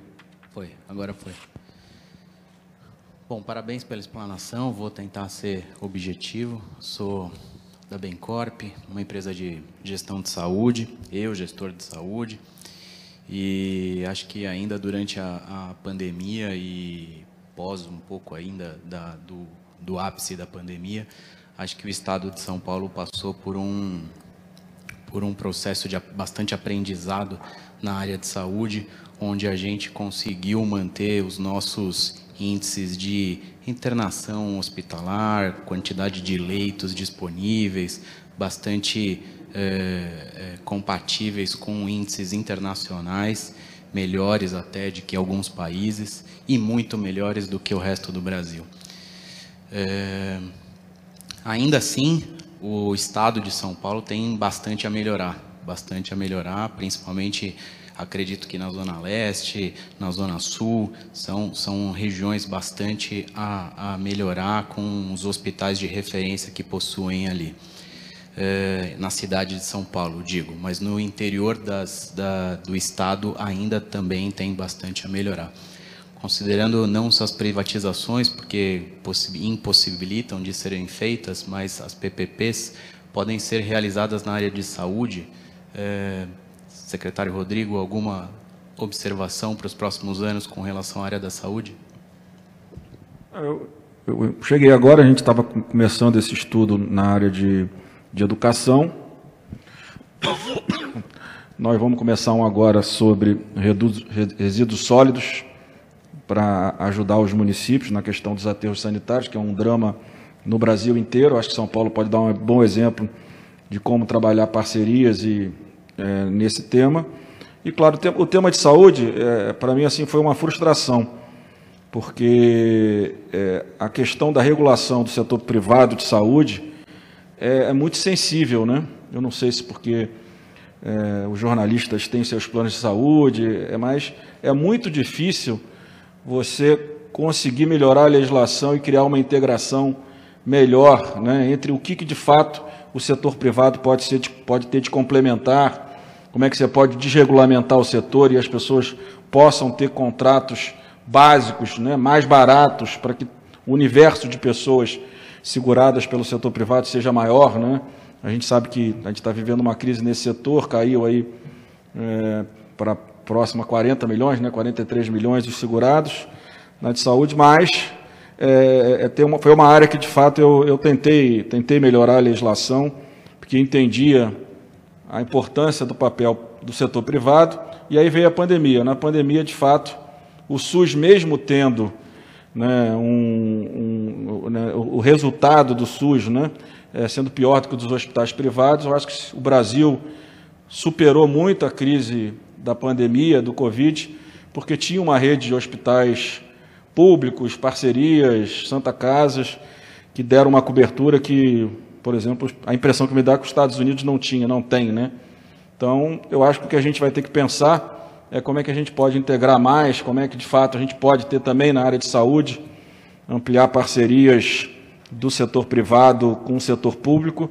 Mas eu, eu, eu pessoalmente, de fato, fico, fiquei frustrado porque acho que a gente podia ter avançado muito é, num modelo onde a, a, a saúde complementar poderia ter um outro papel, né, um papel maior, segurando mais brasileiros e deixando o SUS para aquelas pessoas que de fato tenham mais necessidade, reduzindo a pressão em algumas áreas mais importantes, mas não é simples, não é simples, até porque também é um setor muito caro, a justiça interfere demais, né? a justiça toma decisões, o Brasil né, um país latino. Se você olhar as decisões da justiça em relação a medicamentos que um cidadão entra, você sabe que a decisão é muito dura, porque muitas vezes uma pessoa, claro, está sofrendo, merece, mas aquela decisão impacta a vida de, de, de todo o outro todo o sistema. Mas o Brasil toma decisões, o orçamento de cidade pequena e média hoje na saúde é todo liminar de juiz. Eu, se eu fosse prefeito, eu, eu o primeiro liminar que eu recebesse, eu ia pedir para ele me dizer em qual lugar do orçamento ele ia mandar eu tirar, porque ele dá, toma a decisão para a gente gastar e não diz aonde, né? É muito fácil para o juiz tomar a decisão. Acho que estou falando demais, mas eu acho que sim, eu acho que a gente tem que avançar não apenas na possibilidade dessas parcerias. São Paulo tem parcerias exitosas, olhando de longe.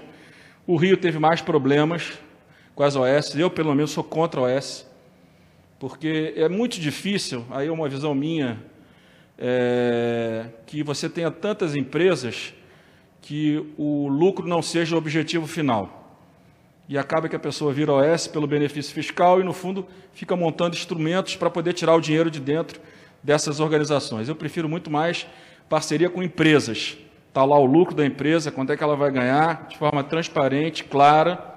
Né? É claro que existem, existem empresas, claro, tem institutos de educação que de fato são de fato filantrópicos mesmo, não tem o objetivo é, do lucro, mas é muito pouco. Eu acho que a maioria, eu acho que a saúde acabou. São Paulo e Bahia tem uma situação melhor, mas o Rio de Janeiro, por exemplo, meu estado, acabou crescendo muito. Muitas empresas que eram empresas virando OS e depois virando escândalo, né? Então, tudo isso tem que ser pensado com cuidado para que a gente, de fato, consiga ter essa parceria. Mas eu acho que mais do que a parceria, é uma melhor regulamentação da saúde complementar. As pessoas criam, criam mitos né, na, na, no Brasil então fica sempre negativo quando você vai mexer, vai tirar, vai tirar o benefício da pessoa quando chega a 60 anos, não é isso? A gente tentou criar uma escadinha porque muda muito o preço, aí você não consegue, é uma, é uma crise. Eu não sei se estou falando demais, mas eu acho que esse tema da saúde, eu vou pedir para o pessoal ver como, como é que tem, quais são os estudos que existem na secretaria, mas acho que sim, parceria importante, mas acho que a regulamentação federal sobre o que é público e como é que o privado pode cumprir um papel melhor, principalmente em planos mais baratos, sem a obrigatoriedade de ter 200 procedimentos ambulatoriais mínimos, que todos nós, quando contratamos um plano, somos obrigados a contratar obstetrícia, mesmo sendo homem, todas aquelas confusões que as leis brasileiras vão criando ao longo dos anos. Obrigado, secretário. César, obrigado pela pergunta. É, aqui, só para que tenham no controle, nós vamos para a pergunta do Hamilton é, Torres aqui da Mafre, depois o Guilherme da Jive, Rodrigo Borges está aqui seu nome também, depois o professor é, Alessandro. Então, Hamilton, por favor. Cadê o Hamilton? Ah, está aqui. Boa tarde, boa tarde a todos. Parabéns, Rodrigo. Parabéns, doutor Meirelles. É, obrigado pela oportunidade. É, o doutor Meirelles apresentou um quadro que São Paulo está a sete pontos acima do período antes da pandemia. E se fala muito em uma demanda reprimida, mesmo num cenário hostil, não só em São Paulo, no Brasil e no mundo. Seria correto afirmar que é provável que São Paulo tenha um bull na economia nos próximos meses e anos, em virtude de ter saído na frente, e, é, é, igualmente alguns países, principalmente China e Índia? Olha, eu acredito que São Paulo vai, de fato, crescer bastante nos próximos uh, anos, exatamente porque, como você disse, saiu na frente, quer dizer, São Paulo uh, não só está tomando uma série de medidas uh, favoráveis ao empreendimento, ao setor privado, à facilitação da produção, dentro daquela linha de um projeto é, feito, inclusive em parceria com o Banco Mundial, na realidade feito pelo governo federal, quando eu era ministro da Fazenda, nós fizemos isso, mas que depois desenvolvemos aqui, que é a questão da facilitação da produção, do e-business do, do Banco Mundial. Então, todo esse projeto de desburocratização, de facilidade de produção, de, é, de mudança, e de concessões, e de privatizações, tudo isso é, vai gerar, está gerando, já gerou condições para o Estado, não só crescer mais agora, como já está crescendo desde 19, mas crescer à frente. No momento em que os investidores do mundo todo começam a ver essa oportunidade de crescimento, a tendência é acelerar isso, por quê? Porque vai atrair mais investimento. Ah, evidentemente que quando cada um de vocês vai analisar as perspectivas de investimento da sua empresa, ela vai ver a possibilidade de, eh, de vendas, de, de aumento de vendas, etc. E, e, isso é também relacionado ao ambiente econômico, no caso da, da região em que está. Se São Paulo, de fato, tem um crescimento superior, muito superior, inclusive à média mundial, é, no caso deste ano, inclusive superior dos Estados Unidos, por exemplo, é que vai muito bem, uh, e, e, muito superior ao desempenho da, do restante do país, então nós vamos ter, de fato, condições extremamente favoráveis para isso. E nós já estamos vendo isso. Quer dizer, uh, isso está acontecendo. São Paulo já cresceu mais em 19, mais do dobro da média nacional. Uh, em, em 2020, isso foi uma coisa extraordinária quer dizer, São Paulo crescendo num ambiente em que o mundo caiu 3,5% em média, e os Estados Unidos caíram 3,5%. Então, é, tudo isso dá as condições objetivas para o investidor. Bom, é, é, é ele vai olhar, evidentemente, a situação da, da, do mercado dele, é lógico, dela. Bom, minha empresa é aqui, etc., tal, como é que está evoluindo esse mercado? Seja na área é, de cada um.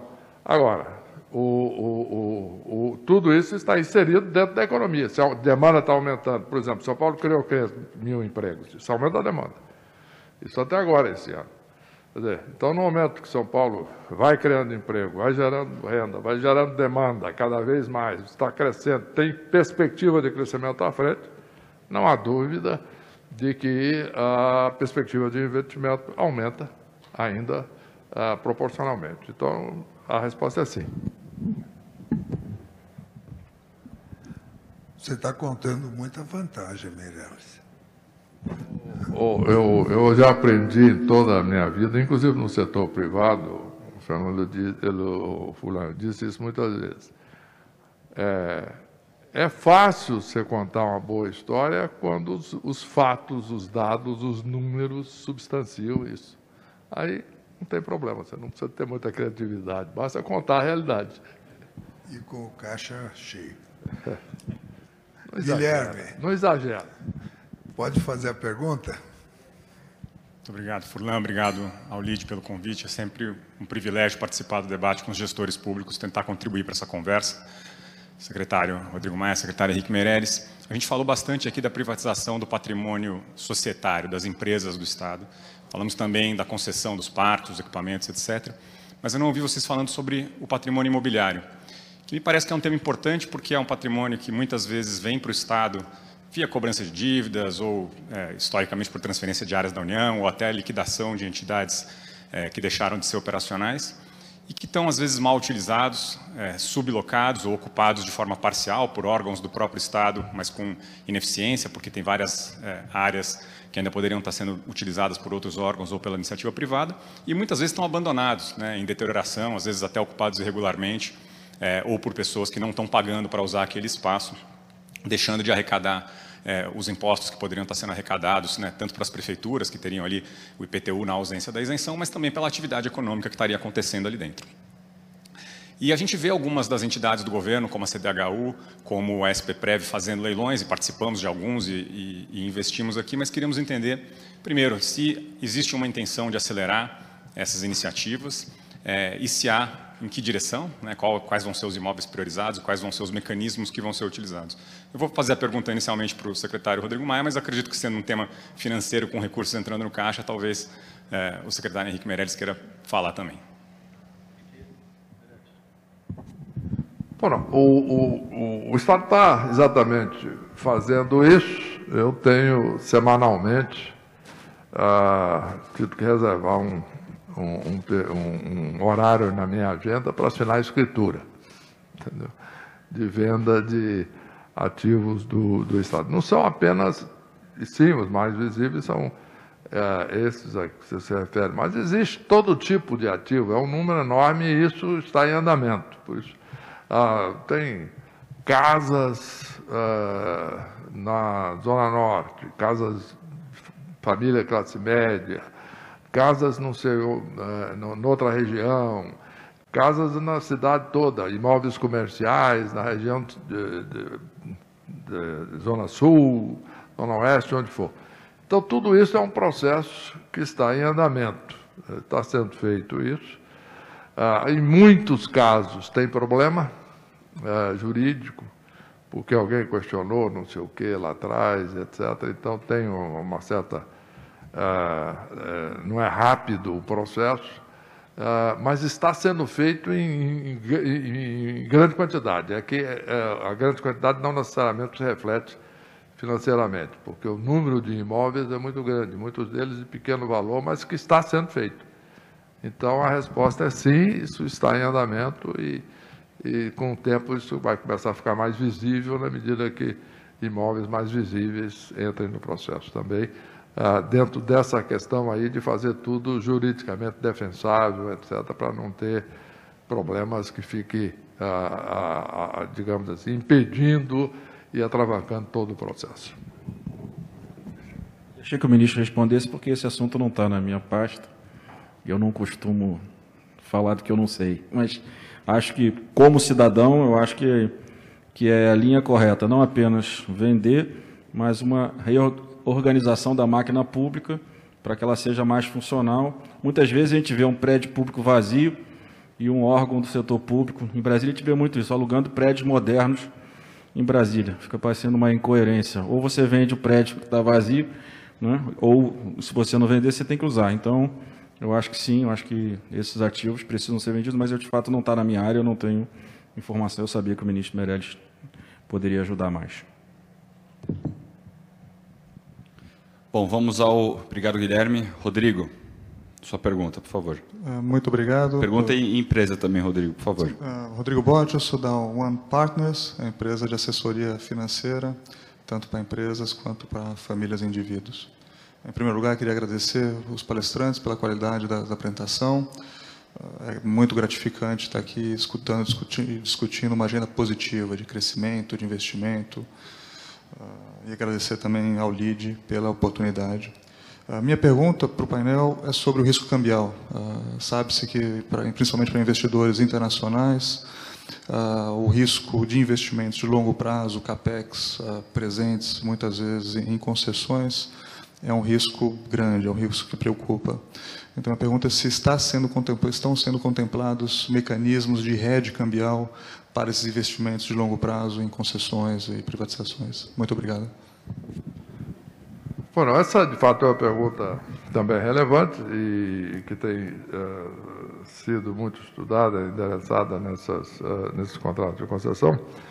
Mas um ponto importante é o seguinte: o, o hedge tem um custo, independentemente de quem formalmente faz o hedge, na medida em que há uma proteção, né, seria a palavra portuguesa, a proteção cambial, no caso, isso aí tem um custo que alguém vai bancar esse risco. Quer dizer, é, não é o, fato do Estado garantir é, esse risco não quer dizer que ele não vai incorrer no custo caso haja uma desvalorização cambial daqui, principalmente num contrato de, de 20 anos, 15 anos, ou 10 ou 30, o que for. Então, uh, isso aí tem que ser precificado, independentemente de uh, como é que isso é formalizado. Quer dizer, em última análise, principalmente nos primeiros anos, isso tem que ser precificado o valor de mercado aí, uh, do hedge eh, no mercado. Em resumo, independentemente da formalização, o, o, o, fato é que o custo da, da proteção cambial vai estar embutido. Independentemente de como isso será levado ao mercado, ou pelo concessionário, ou pelo, pelo órgão público, etc., o fato é que ah, é, o Estado tem que ter uma, digamos, uma receita eh, definida da, da outorga e não pode ter um custo indefinido no orçamento. Olha, o orçamento é aqui, mas esse orçamento pode variar aqui dependendo da flutuação do câmbio. Existe no setor público. Ah, por outro lado, o, o, o concessionário ah, tá, tem, precisa saber qual é o retorno dele. Né? E se ele vai trazer recursos de fora, ah, então ele incorre no custo cambial. E aí tem que fazer o hedge, e botar o preço do hedge na equação, e aí na, na licitação, na, na disputa, na precificação, isso aí é devidamente é, levado em conta e calculado e está no preço. Bem. Quer dizer que não dá para fazer como a Petrobras, assim, quando o dólar mexe, levanta o preço do combustível? Infelizmente, na concessão, você já definiu o preço, né? Você não pode falar, tá bom, ó, nós vamos. Agora, a, a, a impre... o concessionário ela eh, pode até, no seu modelo, levar em conta uma certa mudança no preço do pedágio, por exemplo. Mas não o Estado. O Estado ele recebe uma outorga e dá a concessão. Ponto final. Já explicou, não, não precisa explicar. Né?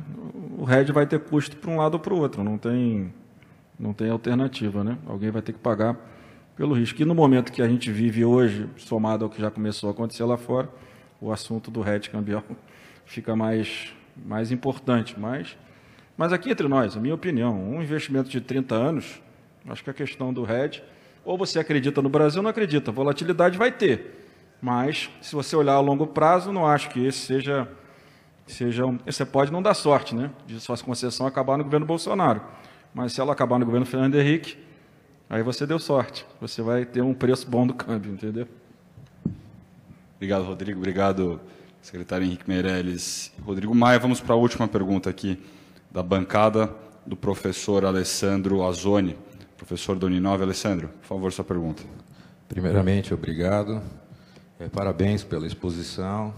Eu gostaria de fazer uma, uma pergunta para o ministro e secretário Henrique Meirelles, e pode ser extensiva também na questão da análise política. Nós estamos falando de contratos de concessão. Fiquei muito contente da, da, da visão da separação dos investidores no Brasil. Isso dá uma autonomia de investimento dentro do Estado. O Estado acaba tendo uma supremacia nesse sentido. Mas a gente sabe que o risco Brasil existe, é inerente. Nós temos uma inflação passando para dois dígitos, uma previsão de Selic chegando a quase 9% ou 10%. É, isso, os índices de correção monetária dos, dos contratos podem ser impactados. Como já foi falado, a questão do, do câmbio.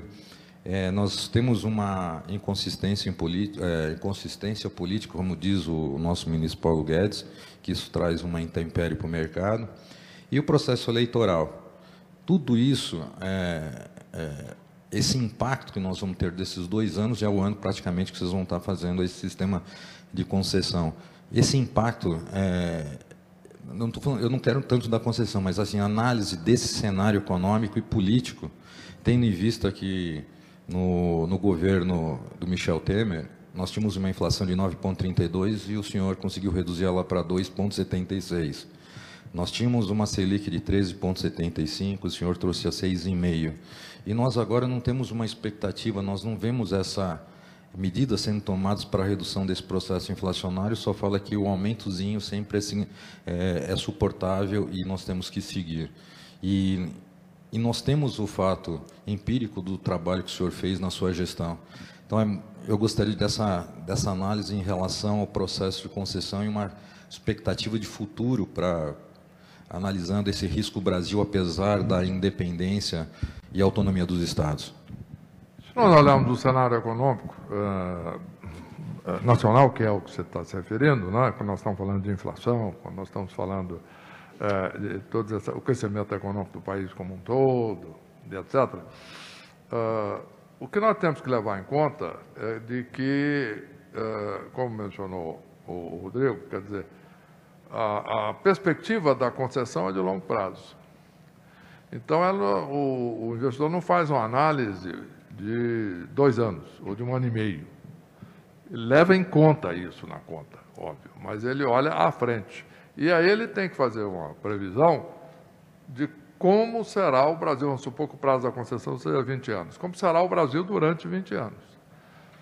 E aí existe a experiência todo tipo. Por exemplo, é, concessões que foram feitas no governo da Dilma e que era um momento em que muitos investidores é, precificaram aquele risco continuadamente.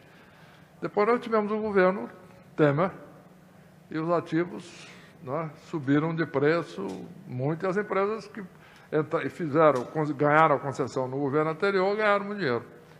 Então, o ponto importante é isso, quer dizer, é, a, a, empresa tem que fazer uma previsão de, de longo prazo. E aí vai depender, por, já começa logo, mas essa, esse longo prazo já começa a ser discutido agora. Já temos eleição ano que vem, não é só daqui a quatro anos.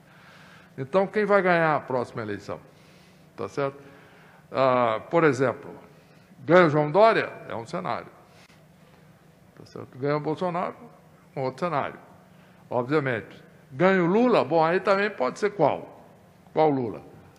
Lula governou primeiro, governo, primeiro mandato, Lula segundo mandato. Tá certo? É, então, o, o, onde é que nós é, vamos... Aí compete a cada investidor fazer a sua, a sua análise. Como é que ele vê o Brasil é, durante o período da concessão. É? Normalmente, é a, minha, a minha experiência concreta hoje, atual, etc., é que existe uma visão positiva. Inclusive, primeiro, porque num prazo curto, nós estamos falando aqui de investimentos no Estado de São Paulo, em que o governo do Estado já tem essa autonomia, e que tem um histórico de muitos anos de concessões estaduais, isso é muito importante, bem-sucedidas, com estabilidade regulatória, etc. São Paulo tem um histórico, então nós temos a questão da autonomia federativa, que é muito importante, e o histórico de São Paulo nessa área. E segundo, quando nós vamos olhar, bom, mas o ambiente nacional influencia, porque nós temos inflação, temos isso, é verdade, isso aí é nacional, certo. Mas, uh, de novo, como você mencionou, quer dizer, a inflação da Dilma estava no final, uh, uh, 12 tanto, 14, a Selic, etc. Uh, um ano depois, tinha despencado, o Selic estava 3%, a inflação lá embaixo, abaixo da meta. Entendeu? Chegou um bom período a inflação abaixo do intervalo interior de, inferior de tolerância da meta. Quer dizer, então o, o, o ponto todo é como será feita esta, essa previsão. Né? E aí compete a cada investidor olhar o que, que ele projeta para o Brasil a longo prazo. E então, é, esse é o quadro. Eu, por exemplo, sou otimista. Eu acho que nós teremos é, é, um, um, uma, uma melhora substancial de ambiente econômico, por exemplo, olhando à frente, né, principalmente a partir de 23, não há dúvida. Inclusive porque eu acredito que o João Dória vai ganhar a eleição, aí é opinião pessoal, viu, Luiz, aqui, não, não, não estamos falando nada, não tem nada a ver com o tema aqui, mas é, já que nós estamos falando de possibilidades... O, o Rodrigo não vota em São Paulo. Não, ele... ele... Tá vendo? Tá vendo? Ah, bom. O, o... Mas é, é, uma probabilidade muito clara, Fulano. Porque política é a sua capacidade de intervir no processo. Quem tem capacidade de intervir no processo e tem o maior colégio eleitoral do Brasil é o Dória, 22% do eleitorado. Qualquer outro governador não tem o mesmo colégio eleitoral, por óbvio. E a segunda coisa, quando você é prefeito ou governador e você quer ser candidato ou a governador ou a presidente, você tem que tomar muito cuidado, porque você não tem temas fora do que você governou. Então, se eu fui prefeito, meu pai foi prefeito do Rio em 98, em 92 e 96. Fez campanha dizendo tudo que ele tinha feito na cidade do Rio. O cara do interior não votou nele de jeito nenhum, porque o cara não tem muita noção de, de território, não é isso? E o Dória tem uma coisa que nenhum governador tem, tem a vacina. Então, ele tem tudo para crescer, para ser alternativa, que eu não tenho dúvida nenhuma que a sociedade está procurando e vai encontrar na hora certa. As pessoas estão com a inflação, na vida deles, com o desemprego, com a informalidade crescendo, com a precariedade do, da mão de obra crescendo, a pessoa não está olhando a eleição. A pessoa vai olhar a eleição na hora certa. A gente que fica angustiado querendo logo uma alternativa. Alternativas estão trabalhando. O Eduardo está trabalhando, o Eduardo Leite está trabalhando, o Mandetta está trabalhando. Todos poderão ser grandes candidatos e grandes presidentes, todos esses que eu citei. Mas quem tem as melhores condições, querendo a gente ou não, é o governador de São Paulo, na minha opinião, claro. E algum. Vai lá, Fulano. Não, não, só ia dizer que o, na pesquisa que nós fizemos hoje sobre clima empresarial, é, provavelmente vai aparecer, lá o professor Meirelles já está de olho com a pesquisa, provavelmente vai aparecer uma grande preocupação do empresariado sobre a situação política, não é?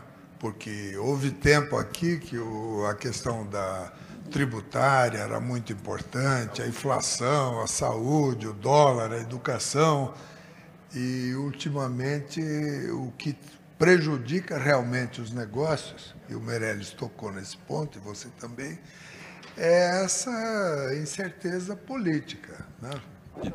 A incerteza fiscal também está atrapalhando muito, muito mais do que a gente possa imaginar. E a inflação está aí para mostrar que ela vai corroer a renda dos brasileiros e a gente vai ter muita dificuldade nos próximos meses. Mas, como a pesquisa mostra um cenário de renovação para 2022, de mudança pelo menos, eu acho que isso pode certamente gerar otimismo nas pessoas quando olham a longo prazo. Claro que se você tiver um investimento de um ano e meio, você vai ter muita dificuldade de investir no Brasil.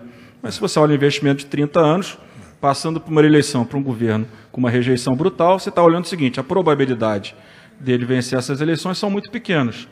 Né? Aí você vai avaliar o João, o Eduardo Leite, o Lula, aí você vai avaliar e vai tomar a sua decisão de longo prazo. Furlan, eu recebi algumas perguntas aqui. Antes de passar o. A gente já está encerrando nosso almoço debate, já vai passar o professor Meirelles para sua é, pesquisa. Uma pergunta que chegou bastante aqui, eu tentei segurar um pouco, mas é, aproveitando que vocês levantaram esse tema, secretário Rodrigo Maia, você, como um parlamentar habilidoso, corajoso e conhecedor profundo, acho que da política e do Congresso, né, Furlan? Algum palpite para os próximos meses do governo Bolsonaro em sua situação política? Algum palpite do que pode acontecer, sua visão do que está acontecendo lá? Está acontecendo, nós estamos vivendo, né? Taxa de juros alta, inflação alta, não é isso? Pessimismo eu, eu, eu falei aqui no início sobre orçamento de 22. Eu acho que a peça do, orçamentária ela vai dizer tudo para a gente para o último ano olhando para o futuro. Né? É, o governo fez uma aliança com o Centrão, como eu também fiz uma aliança com o Michel para aprovar as reformas. Não estamos criticando o Centrão. Agora, essa política está passando por uma ampliação de despesa no momento que o Brasil não tem condição no orçamento de colocar essas despesas. Então é uma questão de decisão política do governo e do parlamento, da responsabilidade toda. Nós temos uma emenda constitucional que diz que as despesas não podem crescer mais que a inflação. Né? E que o jeitinho que já foi dado no orçamento desse ano, eu alertei o mercado, né?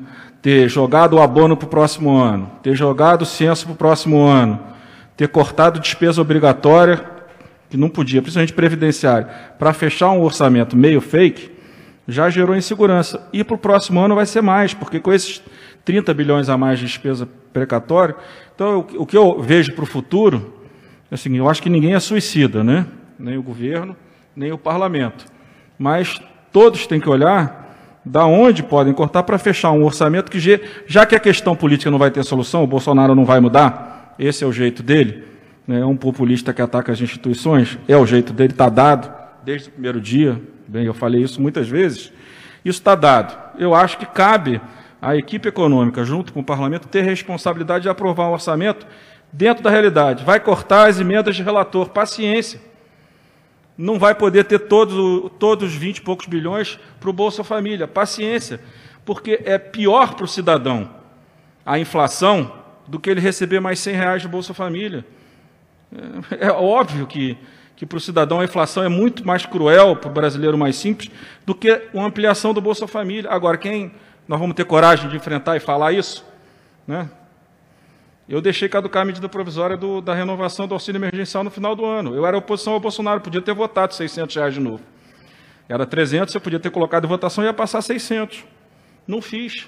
Tudo bem, mas eu decidi que, na minha opinião, aquilo ali era um dano enorme para a sociedade brasileira. Então, eu acho que, é, é, para mim, eu falei no início, a questão orçamentária vai dizer, porque a questão política está dada. O Bolsonaro não vai mudar, o Lula é favorito, e acho que o Dória tem muita chance de ser alternativa e muda a eleição. O cenário, qualquer cenário do Lula com qualquer outro muda a eleição. Então, eu acho que será outra eleição se for Lula e Bolsonaro, não. Acho que a eleição está dada. Então, a questão eleitoral está dada, as, as variáveis. Eu acho que a questão para o Brasil, mínima, de mínimo de controle de inflação, de taxa de juros, é você aprovar um orçamento dentro daquilo que manda a Constituição brasileira. Se o parlamento tiver essa responsabilidade, em vez de querer as suas emendas paroquiais e priorizar o Brasil, eu acho que a gente tem condições mínimas de não deixar que a situação econômica saia definitivamente de controle a partir do próximo ano.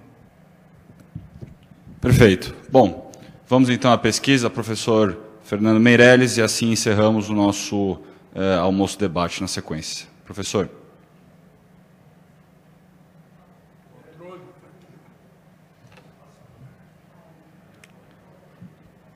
Tem. Então, boa tarde a todos. Vamos lá ver se o nosso clima empresarial melhorou ou piorou. Se não piorasse, ia ser complicado. Cadê o passador aqui que não chega? Chegou. Ups, já passaram. Então, vamos lá. Primeiro, com relação à eficiência do governo nos três níveis. Uh, governo federal próximo à pior nota que nós já tivemos, 2,6, né? não pega nem recuperação. governo estadual melhorou, quase 7, chegando próximo ao nível mais alto. E também o nível municipal, chegando próximo ao nível mais alto que nós tivemos aí nos últimos anos, uma nota hoje de 0 a 10 de 6,2. Com relação à situação atual dos negócios, piorou. Né? Então, estávamos aí com 40 e poucos, passamos aí para 39, e talvez o pior é o pior. o amarelinho estava com 17% há um mês e pouco atrás, agora nós estamos com quase 30% de empresas com negócio pior. Uh, o que talvez pudesse ser uma esperança também piorou, uh, que é a capacidade de emprego ou a intenção de empregar. Veja que nós tínhamos quase ninguém desempregando e também já temos uma taxa elevada de empresas pretendendo desempregar hoje. Com relação ao fator que impede o crescimento, como Furlan já colocou, o campeão era a carga tributária, mas veja que o cenário político volta a preocupar bastante. Ganha da carga tributária e um pouquinho de presença de falta de demanda. Né? Nível de procura traduz por falta de demanda um pouco. Né? Taxa de juros não preocupa, mas cenário político voltou a dominar a preocupação maior dos empresários. Qual a área que o Brasil mais precisa melhorar? Percebam aí que é educação e política. Educação e política, educação e política são as que predominam já há muito tempo. É bom que os, os empresários também não estão preocupados com a ESG, não, né? Não. não tá estão, estão preocupados com a ESG, mas perceba que nós pusemos uma pergunta, mas ainda não. Né? a carga tributária e a política continuam sendo aí os, os principais. Uh, a previsão de receita uh, para o ano, obviamente, é maior do que a previsão de receita uh, do ano passado. Né? Se essa notícia não fosse assim, seria um desastre. Com relação à estimativa de PIB, percebam que ela decaiu, oscilou para cima no, mês passado, mês retrasado, e agora voltou para o patamar de 2% de estimativa de crescimento. Com essa distribuição que está aqui, né, a grande maioria acha zero. Né? Vamos crescer zero esse ano. Com relação a quanto tempo nós vamos voltar à normalidade, também um valor que oscilou, e estamos agora, este, agora né, enquete de hoje, com uma estimativa de oito meses para voltar para a normalidade. E resumindo, o nosso índice, a nota final do clima empresarial, uma nota de 0 a 10, que vai oscilando, cresce, diminui, oscila e, obviamente, o que, que aconteceu hoje? Ops, não era para sair passou de 6 para 4,8. Ou seja, o clima empresarial piorou significativamente. Vamos ver se ele melhora ao longo do fim do ano. Obrigado, boa tarde a todos. Obrigado, professor. E assim, então, encerramos o nosso almoço-debate. Muito obrigado, secretário Henrique Meirelles, secretário Rodrigo Maia, a todos vocês aqui presentes e vocês que nos acompanharam virtualmente. Uma boa tarde e boa semana para todos. Obrigado.